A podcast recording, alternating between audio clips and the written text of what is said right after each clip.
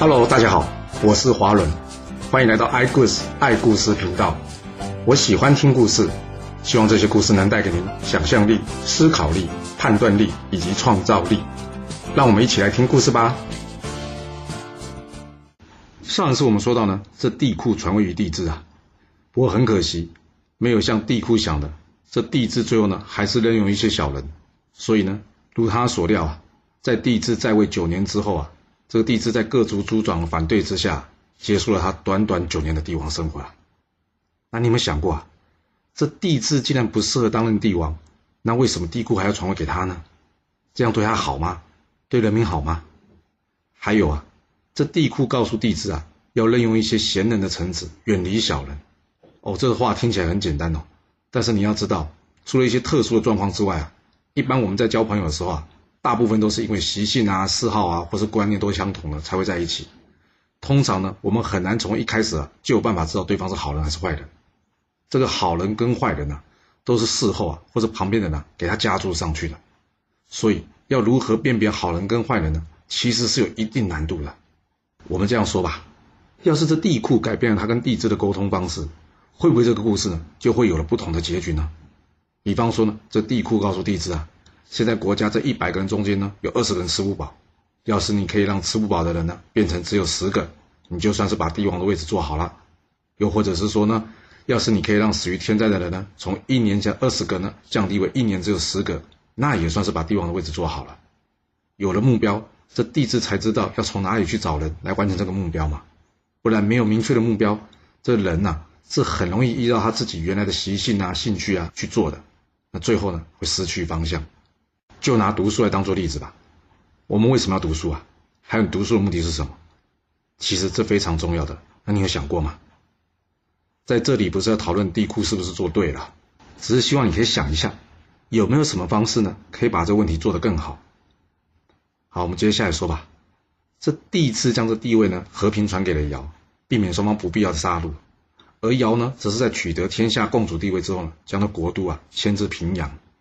那至于为什么大家都觉得尧是很仁德，要这帝制把位置交给他呢？今天的故事就要从这里开始说起了。原来这帝制的时代啊，出现了一只叫做亚羽的怪物啊。这亚羽啊，长得是人面蛇身啊，龙口虎爪，而且专门吃人。由于这亚羽呢，在这地方上到处作乱，已经吃掉了不少人了。这各部族的首长们呢，在牺牲掉很多人之后啊，还是没有办法除掉这只怪兽。所以呢，他们就跑来找这帝制帮忙啊，希望帝制能派兵解决掉这只怪兽。不过这时候的帝制啊，他身旁有一些小人，这个小人呢，一个叫做什么孔人，一个叫做欢兜，他们两个就说了：“切，不过是头野兽嘛，大家干嘛害怕成这样子啊？”哦，这两个坏蛋心里想：“嗯，尧不就是刚好在这附近吗？干脆就让尧去处理这头怪兽吧。啊，最好是这怪兽呢，把尧给吃掉好了。”因为这帝制啊，一直没有很用心在这工作上，加上各部族的族长一听，嗯，由尧来出面解决啊也好，所以呢，这帝制也就同意了。同意什么？就是同意这两个小人的建议啊，让尧去处理掉这亚羽。这尧在收到帝制的命令之后啊，他开始找人去怎样去研究这个亚羽的背景啊。在了解了亚羽是一个非常凶猛的怪兽之后呢，他就要找着适当的人选去除掉这个怪兽了。我刚好。这个大将军义啊，之前因为跟帝制闹得不开心呐，所以呢，这个时候正在尧的地方。尧心里一想，哎，这义可是出了名的大英雄哎，或许可以请他来帮忙哦。义在听到尧的说明之后呢，他笑着跟尧说：“啊，不过就是抓只野兽而已，有那么困难吗？啊，交给我吧。”尧一听，哎，义将军你要小心哎，千万不要轻敌啊，这怪兽已经吃掉几百条人命哎。羿说：“你放心吧，我去去就来了。”这羿呢，把这抓亚羽的事呢，完全当作是一般打猎一样。他只带了几十个人，就前往去找这亚羽的路上了。到了当地啊，羿询问了一下当地的居民，这亚羽大概什么时候会出来啊？还有一些有关于亚羽的资讯。村民们告诉羿啊，这亚羽啊，大概是在申酉之时才会出现。申酉之时是什么意思？也就是下午三点到晚上七点的时候才会出来啊。因为现在还早呢，所以呢，大家这个时候呢，都还敢在路上行走啊。不一会儿，来到了下午三点左右啊，结果，嘣嘣嘣嘣嘣，哦，村民们全部关上了门，躲回到家里面去了。这一一看，有没有那么夸张啊？太阳都还没下山呢，哇，没办法了，没地方可以休息了。于是羿呢，跟他的徒弟冯蒙呢，他们带着十几个士兵呢，开始到山上去怎么样？去找亚羽啊。不过这事情进行的不顺利啊，因为他们一直找，一直找，找到了晚上都找不到这亚羽啊。这时候冯蒙跟羿说：“师傅啊，我看很晚了，要不要我们先去休息一下，明天再来找这亚羽吧？”羿一听，嗯，也对了，我们就先回村子去休息吧。但他们没想到的是啊，他们回到这村庄之后啊，大家的门还是紧紧的关着啊。哎，不是都过了晚上七点吗？怎么门还关着呢？那怎么办啊？没有人可以接待他们啊。这无奈的羿呢，只好带着大家来到这山边一棵大树下休息啊。这时候，冯蒙提醒羿说：“师傅，我看我们不要在这树下休息啊，还蛮危险的。我建议我们全部爬到这树上，到上面休息。一来呢，可以观察这远方的动静；二来呢。”也比较不容易被亚羽攻击啊！一一想，嗯，这建议好，他跟大家说好，我们大家都到树上休息吧。等到他们睡到一半的时候啊，突然间呢，听到婴儿的哭声，大家都觉得好怪啊！这三更半夜怎么会有这么大声的婴儿哭声呢？这时候一告诉大家，小心啊，这不是婴儿的哭声啊，这是亚羽的叫声啊！你们忘了，早上的村民不是有说吗？这亚羽的叫声就像是婴儿的哭声一样，大家要提高警觉啊！哇，大家一听亚羽来了，大家赶紧怎样拉开了弓箭，准备随时展开攻击啊！这个声音越来越近，越来越近，越来越近。哦，就在这时候，突然间出现了一个黑影，一羽、冯蒙两个人望准这个黑影呐，朝着他同时放箭，咻咻！哇，这亚宇当场中箭，大声哀嚎啊！一跟大家说快！快跟我下去追这亚宇！大家赶紧爬下这树呢，去追捕这亚宇。但是没想到这亚宇速度非常的快啊，一下子就消失在大家眼前了。一看看地上的血迹，他知道亚宇已经受伤了。不过天色实在太暗了，一想这样去追太危险了，他跟大家说：“啊，我们先回到树上休息，明天早上再去追吧。”隔天清晨，这太阳才刚刚升起啊，一边率领大家呢，按照昨天晚上血迹去追这亚羽。一提醒大家说。这亚羽的速度非常的快，等一下是再遇到他呢，这弓箭可能来不及射他。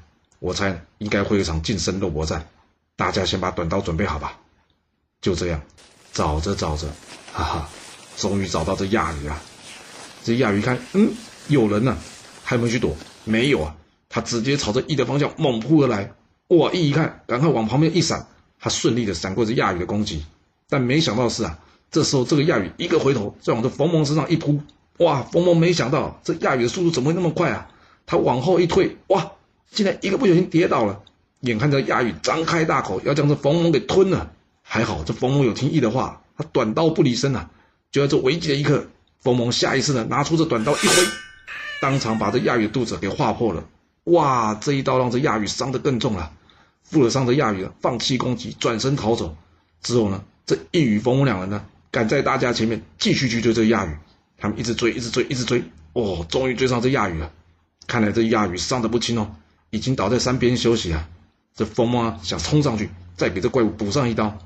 一摇摇头，跟冯蒙说：“不要，这怪物速度太快了，他实在太厉害了，我们不要靠近他，靠近他太危险了。就在这解决他吧。”冯蒙点了点头。接着，他们两个人呢，一个人瞄准亚羽的左眼，一个人呢，则是瞄准了亚羽的右眼，咻咻两箭射去啊。当场将这亚羽两个眼睛射瞎了，哇！失去双眼的这亚羽啊，加上身受重伤，他的痛的呢，在这山上啊一直猛烈的打滚，最后终于不支倒地了。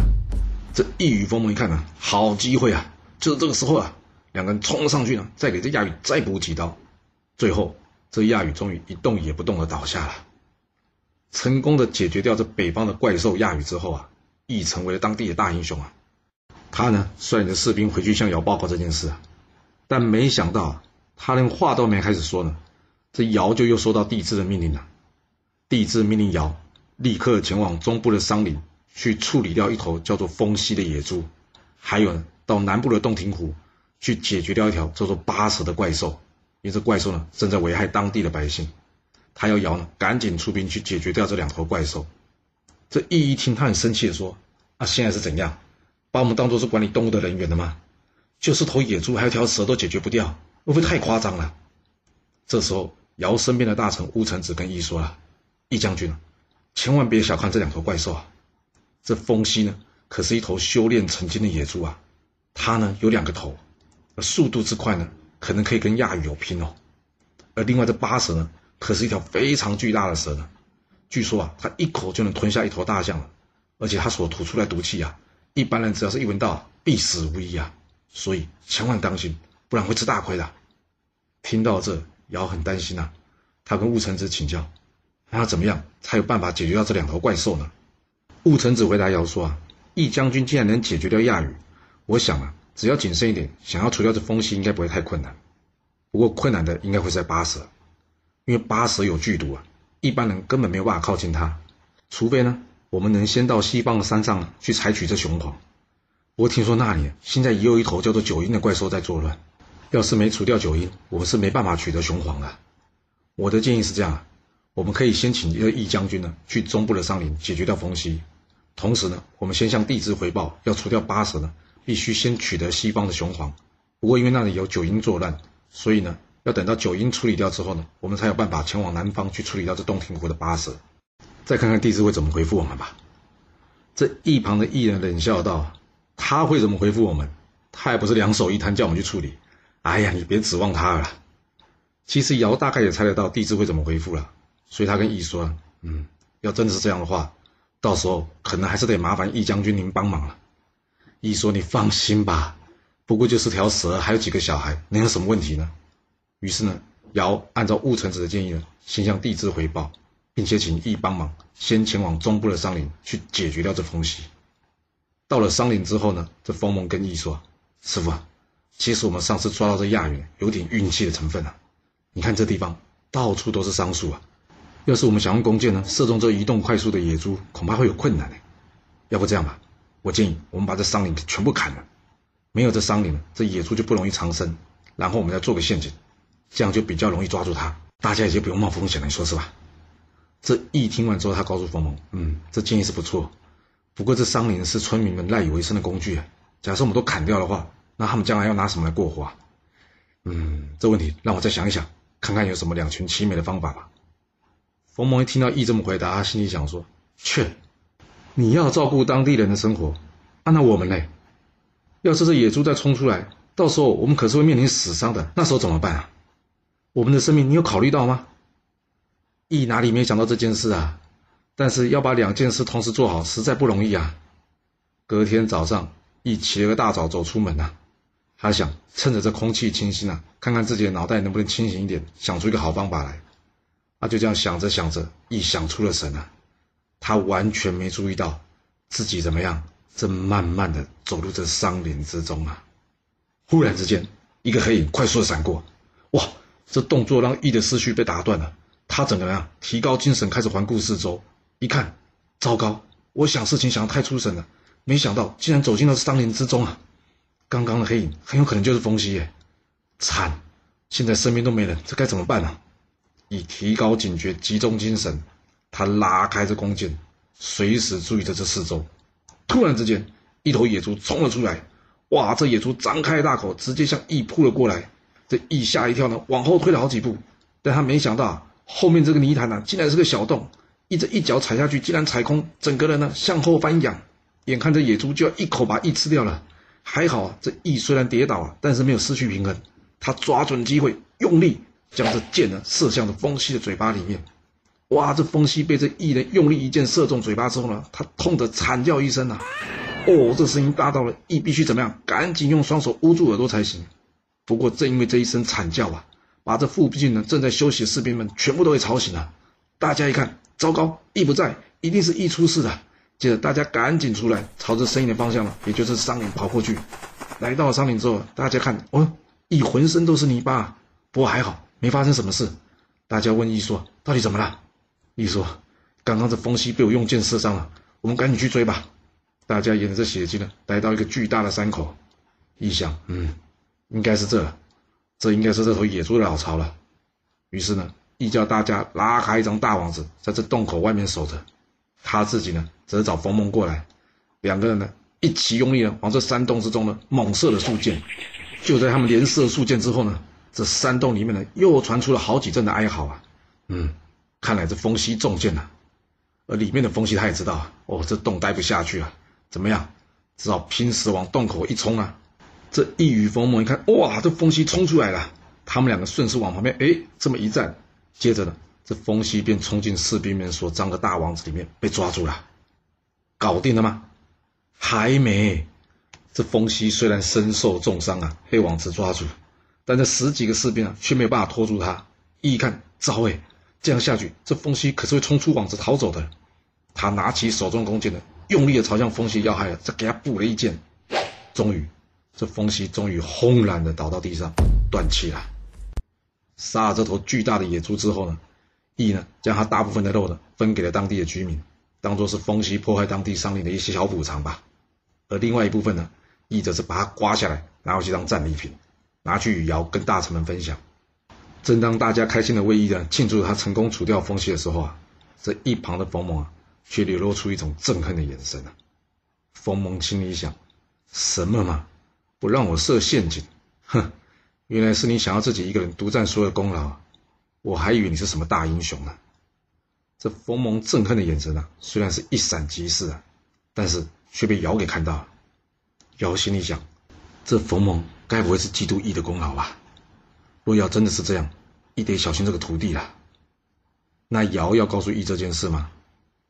尧知道羿的个性啊，加上羿又非常喜欢这徒弟，若是只是他凭他个人心里的猜测，又没有任何证据，他就算说出来，恐怕这羿也不会相信的。嗯，现在时机不对，所以尧最后决定怎么样？先把这句话放在心中啊，并且多多留意冯蒙，他希望自己的猜测是错的。而就在这时候呢，羿开玩笑的跟尧说了：“哎，帝彘解决掉九阴的问题了吗？”尧告诉羿啊。帝彘那里派出了两个师的军队啊，前往西方去攻打这九阴呢。另外呢，又派出了一个师的军队前往南方去除掉这八蛇。羿一听，哦，这帝彘不过才六个师的军队啊，竟然派出去了三个师。一旁的大臣补充说啊，哎，这还不是因为九阴是在这孔人的领地，所以呢，他们才叫帝彘派兵去保护他的领地啊。那既然已经派出三个师的军队了，后面应该就没有我们的事了吧？没想到姚却叹了一口气说：“正好相反呢，因为这三个师的军队死伤惨重啊。帝彘刚刚又有命令来了，他要我去除掉这两头怪兽。”听到这，一收起了笑容，严肃地说：“你开玩笑的吧？三个师的军队，三个师的军队都解决不掉两头怪兽？他们是何方神圣啊？”一旁的乌臣子说：“这九阴呢，是一头九头蛇怪啊？什么？”一打断乌承子的话，九阴不是九个小孩吗？乌承子摇摇头，接着说：“不是了，它是一头九头蛇怪，而且最麻烦的是，它是九头共生啊。换句话说，你杀一头，没多久它又会生出另外一个头来，除非能将这九个头啊同时给除去掉，不然的话它是不会死的。另外呢，这九阴能吐水火，帝制的军队呢，就是根本没注意到这一点，才会吃上大亏的。”尧一听到乌臣子这么说，他心里开始着急了。他想啊，就算羿与冯蒙两个都是神射手吧，不过就算两个人同时射箭，也只能一个时间射杀两头蛇，不可能同时除掉九个蛇头的。不过尧乐担心好像没有必要哦。为什么？因为羿在听到乌臣子的话之后呢，他竟然在一旁大笑说：“啊，就这么简单哦，我还以为有多困难呢。”这冯蒙跟羿说：“师傅，你别说大话了吧。”刚刚雾臣子的意思是要杀这九阴，就必须同时击杀这九个移动的目标。哎，你没有听清楚吗？羿说：“有啊，我有听清楚啊。”哎，你别担心啊，你跟我去就知道了。这件事包在我身上吧。于是，易，率领的军队呢，往这西方的凶水来去找这九阴了。由于九阴在这里作乱很久了，这附近啊早就被他搞得寸草不生了，所以易在很远的地方就可以看到这个九头蛇怪了。这士兵们哪有见过这种怪兽啊？哇，大家害怕都在发抖啊。只有这个羿呢，他气定神闲说了：“嗯，应该就是他了。这目标很明显啊。”接着，羿不慌不忙的拿出了九把剑，他张弓搭箭，咻咻咻咻咻，连续射出了九箭。虽然这九支箭呢不是同一个时间射出的，但是呢，由于这羿呢将这力道控制非常好，这九支箭呢可以说是以飞快的速度呢同时飞向这九阴。这九阴哪里会想得到啊？这么远就有人放箭偷袭他，就这样，九个蛇头呢同时中箭，九阴当场倒地死亡。这所有士兵一看，全都吓傻了，怎么会有这种事啊？这义也没多做解释啊，只是淡淡的说一句：“好了，九阴已经死了，大家赶快去挖雄黄吧。”回去之后呢，大家向尧说明了除掉九阴的这经过啊，所有人都称赞的义啊，哇，你真的是天下第一的神射手哎！没想到还有这种九箭连射的大绝招啊！而这时候，一旁的冯蒙呢，又露出了这憎恨的眼神啊。他心里想：哼，没想到你竟然还保留这一招没教我啊！虽然他的眼神呢，也是一闪而过，但是呢，却被这细心的尧啊给看在眼里啊。尧心里想：哦，这冯蒙真的是怪怪的哦，看来我得找机会提醒易了。其实义友并不是一个这么小气的人啊。他早就把他所有的射箭技巧都交给冯蒙了。那至于这个连射九箭的技巧呢，是前一阵子啊，易因为觉得无聊，他想要挑战自己极限所设计出来的游戏啦。他自己也没想到啊，没想到这个技巧竟然很快就就用上了。正当大家开心为羿庆祝的时候啊，这羿可没忘自己的使命啊。他跟尧说：“今天就到这吧，接下来我还要前往洞庭湖去除掉这八蛇呢。”这尧告诉羿说：“你才刚刚回来，要不要先休息两天呢？”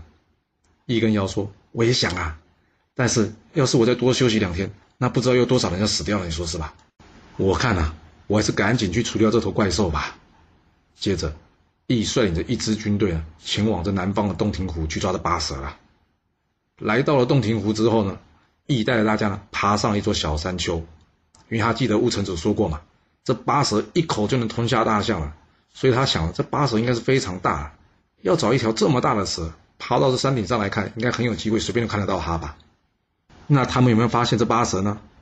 有，易汉所有的人呢，根本就不用找，就看到这八蛇了。因为这眼前的八蛇不是很大，而是超级大。看到这八蛇呢，一下子下巴快掉下来了。这根本是一座会移动的小山吧？这一切大妈说：“嘿，这乌臣子，话根本不说清楚啊！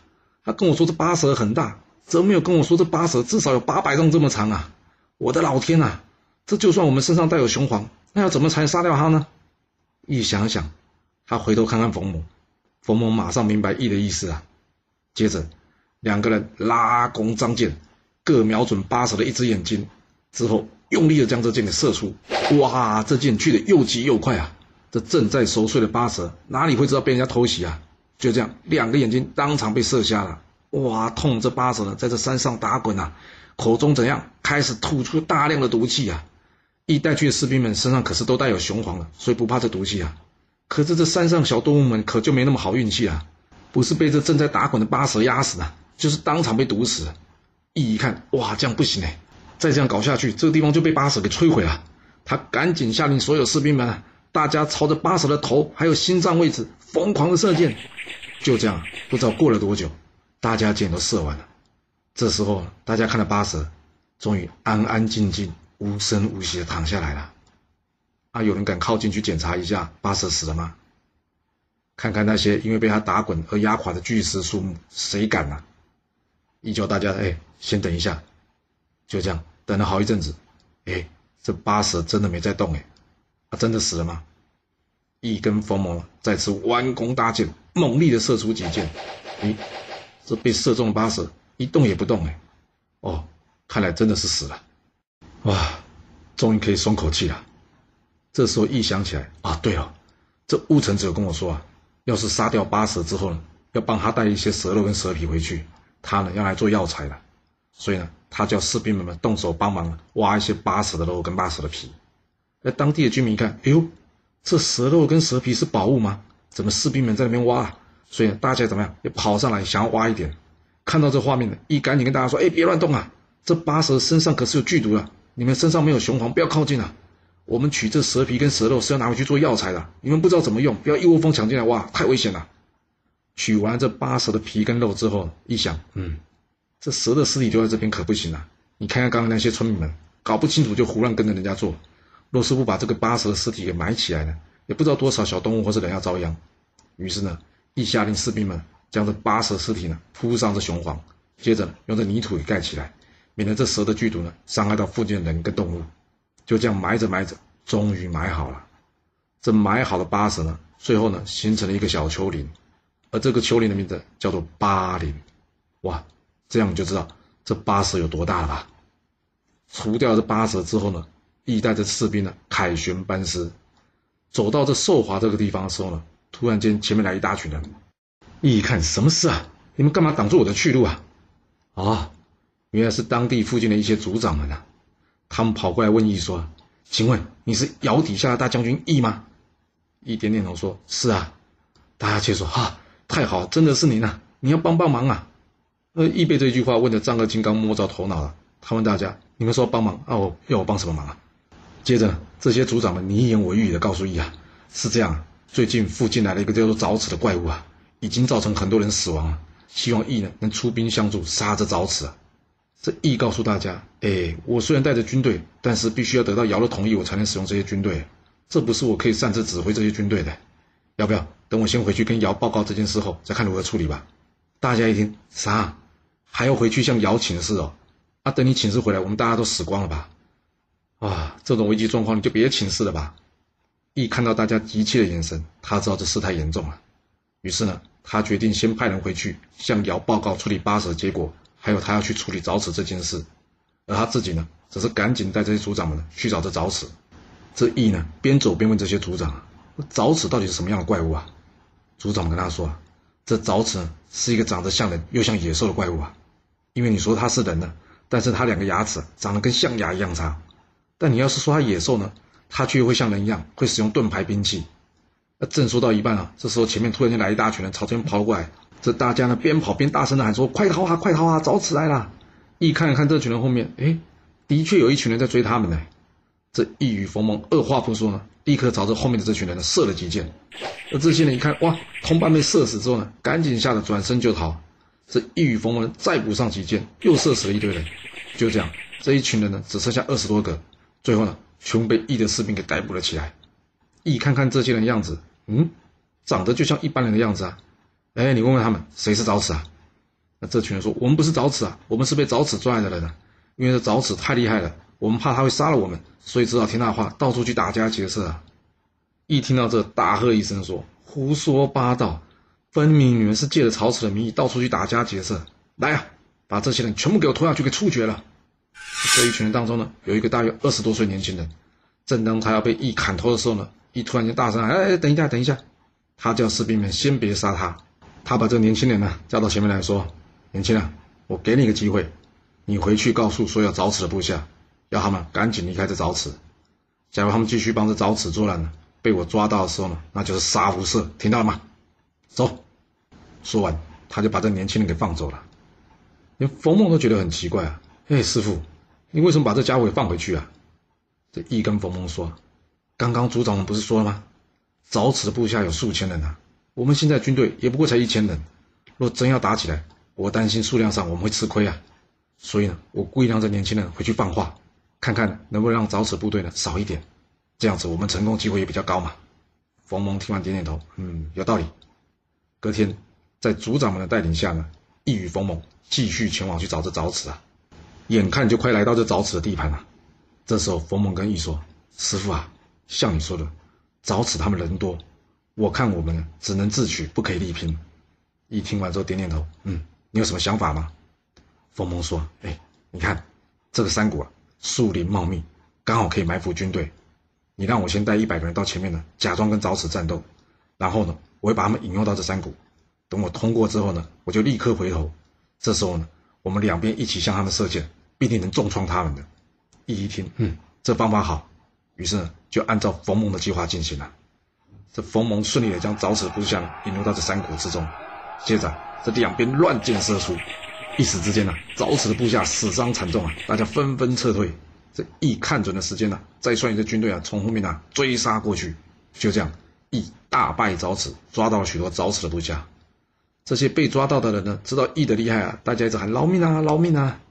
这一睁大眼睛盯着这群人看，你们当中到底谁是找死啊？这群被抓的人告诉羿啊，我们里面没有人是找死啊，每次打仗了，这找死都躲在最后面啊。这时候他应该已经逃走吧？哇！一听到这非常生气啊，啊，你们脑袋是有问题啊！像这种没有义气的怪兽，你们居然要帮他？大家回答义说：没办法啊，因为早死实在太厉害了，我们打不过他，只好听他的话啊。义接着跟大家说：我就是窑底下的将军义，这次呢就是奉命来杀掉这早齿的！你们要么就留下来一同与我战斗去杀这早齿，要么就是赶紧回去告诉你同伴，让他们赶快离开早齿，要不然我再见到，可是见一个杀一个的，知道了吗？都走吧。这群人当中有一部分人听到啊，原来是义呀，他们愿意留下来与义共同对抗早齿。那另外一部分的人呢？另外一部分人在谢谢义的不杀之恩啊，赶快逃走了。而在这一旁的组长看到这个义的举动之后啊，心里觉得非常的怪啊。他问易啊：“易将军啊，为什么你两次抓到早齿部下，处理的方式却不一样啊？”易告诉他们说：“啊，第一次那几个人后面没有早齿，所以我判断呢，他们是自己行动的。换句话说啊，是他们自己决定要做坏事的，所以我无法饶恕他们。至于刚刚这一群人呢？”他们是被找死逼来的，恐怕没办法决定自己想做什么吧。所以我想说，再给他们一个改过自新的机会吧。听到这里，组长们都觉得，嗯，这义的判断算是公正的哦。就这样，义继续率领军队呢，想要找到这早齿，解决掉他。不过才没走多久啊，突然间，前面的跑了一大群人朝他们冲过来。哇，天哪！原来早齿部下有这么多人啊！义马上转身跟大家说：“大家准备好，准备作战呐！”眼看着一场厮杀即将展开了，一拉起他弓箭准备射出，而就在这时候呢，对面的大山还说：“易将军，易将军，不要攻击我们呐！我们是刚刚你放走那群人呐！我们已经说服同伴来投靠您呐！”易一听啊，太好了，原来不是敌人呐！这群人跟义说啊：“来，我们带你去沼泽地方去消灭他吧！”就这样，义很快的找到了沼泽巢穴，而这沼泽呢，原先看到大部分手下已经逃走，他知道大势已去啊，他也准备逃走。这没想到呢，才刚一出洞口，就遇上这义。这凿齿的招牌非常的明显啊，就是两根长牙。哇，一一眼就看出来了。一看到这凿齿出来呢，义立科对他怎样连射了几箭。没想到这些箭呐，竟然被凿齿挥舞着他手中的盾牌啊，通通给挡下来了。哇，这一旁的士兵被这画面吓了一跳啊。毕竟义可是神射手啊，从来没有射不中目标的。没想到一得箭呢，竟然没有办法射中这凿齿啊。一看到这里呢，他先停了下来。他心里想：不可能没有破绽的，只要一丝丝的空间就可以了。接着，他不慌不忙，仔细观察凿齿舞动盾牌的动作。他发现有了，的确，有一瞬间，凿齿的盾牌是没有办法挡住自己脚趾的。说时迟，那时快，乙立刻抓准空隙，朝着凿齿的脚趾用力射出一箭。哇！这凿齿的小指中箭了，痛得他将这盾牌放下来。而就在这一瞬间呢，羿的另外一支箭呢，不偏不倚的正中这凿齿的头部，当场把这凿齿给射杀。就这样，一把凿齿作乱的问题也给解决了。羿到了北方，除掉了亚羽；又到了中部桑林，灭掉了风息；接着到了西部凶水，除掉了九阴；又到南部的洞庭湖，射杀了八蛇；最后。来到这筹华，解决了这早齿，一时之间，羿与尧的名声威震四方啊！这四方部落的首长们呢，一致拥戴尧成为天下的公主，因为他们认为只有尧才有办法保护他们安全呢。那至于帝制呢，帝制决定将他的位置呢让给他的弟弟尧，让尧成为天下的公主。哎，等一下哦，南西北中都有怪兽，啊，东边没有吗？有，东边的怪兽叫做大风，那羿有办法解决掉大风吗？还是面对大风之战，将会是羿这个英雄生命的终点呢？这个故事会如何的发展呢？我们要到下次才能告诉你喽。好了，今天就先说到这。若喜欢我的故事，记得动动您的手指，给我五星评价，或是追踪、订阅以及分享哦。当然。也欢迎您留言分享你对这一集的想法，或是你也可以请我喝一杯咖啡或是饮料，让我有持续创作的动力。谢谢您来听我说故事，我们下次再见喽。